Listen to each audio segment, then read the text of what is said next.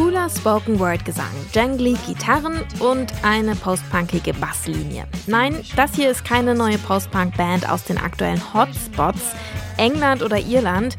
Sängerin Ruby True Fegan, die kommt aus Albuquerque, New Mexico. Aber wie es der Zufall so will, ist sie seit 2015 durch ein Stipendium in Deutschland gelandet, ganz genau in Bonn-Alfter. Und hier hat sie mit vier Bandkollegen Smile gegründet.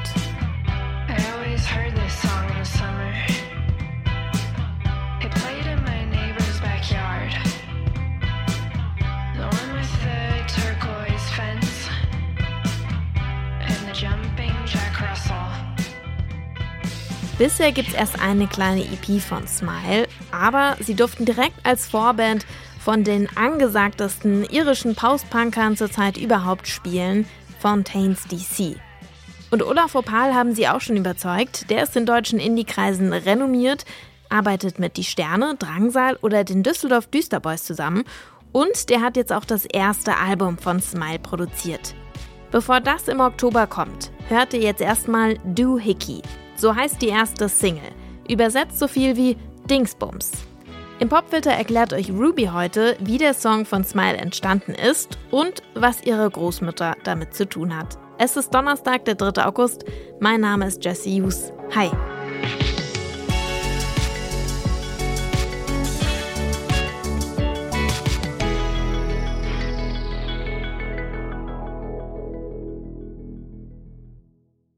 This is Ruby, and I do the vocals for Smile.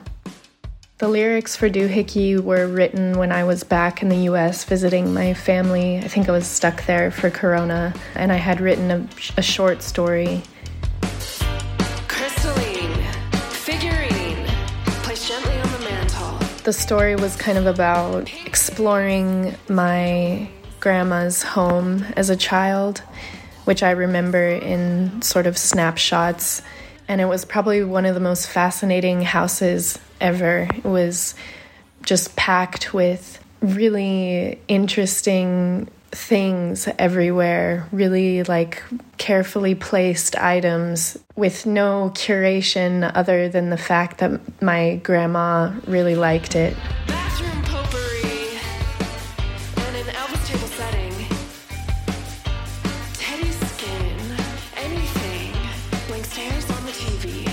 When I was really young, I was visiting my grandma, the same house, and one of her dogs bit me in the face. And my dad ran over and grabbed her dog and threw it across the room to get it off of me and away from me. And my grandma yelled at my dad and said, How dare you touch my dog like that? And she sort of ran to the dog and, and made sure it was okay. This to me kind of perfectly illustrates the type of person that she was and how she had things specifically placed and positioned in her life, and it wasn't really allowed for that to be disrupted. I've just got this urge. Uh, uh, uh, Generally, we're always really inspired by Protomartyr. The Devil in His Youth. Or Sonic Youth, or Life Without Buildings, or Laurie Anderson. This is your captain. We are about to attempt a. But for Doohickey, it's hard to say. I feel like the song to me sounds like the lyrics. It sounds kind of like these rapid images flashing in your mind. When I came back to Germany, the guys had written some musical ideas, and we still had our cabin practice room at the time, which is a very kind of haunted, luscious, rundown building by the side of the train tracks. And we sat there and kind of unpacked this huge text that I had together it was a really nice way of working, a really collaborative effort of kind of piecing the whole thing together. This is Ruby, and this is our song Doohickey in the pop filter.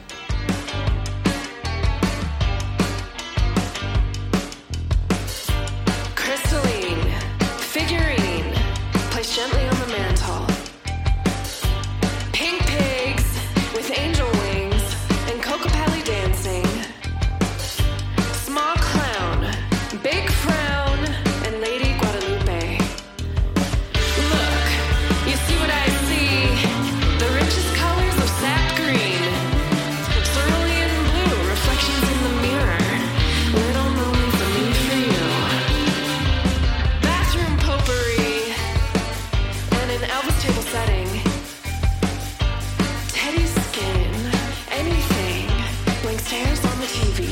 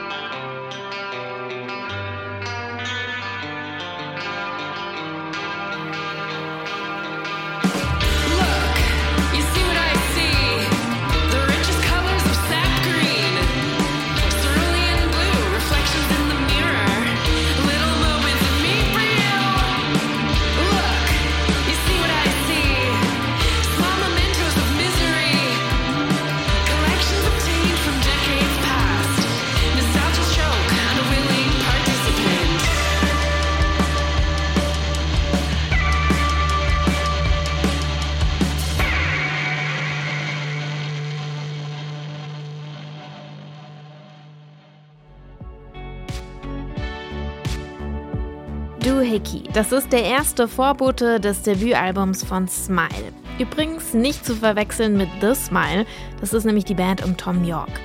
Wir haben es hier mit einer Bonner bzw. Kölner Band zu tun und die veröffentlichen Anfang Oktober ihr erstes Album.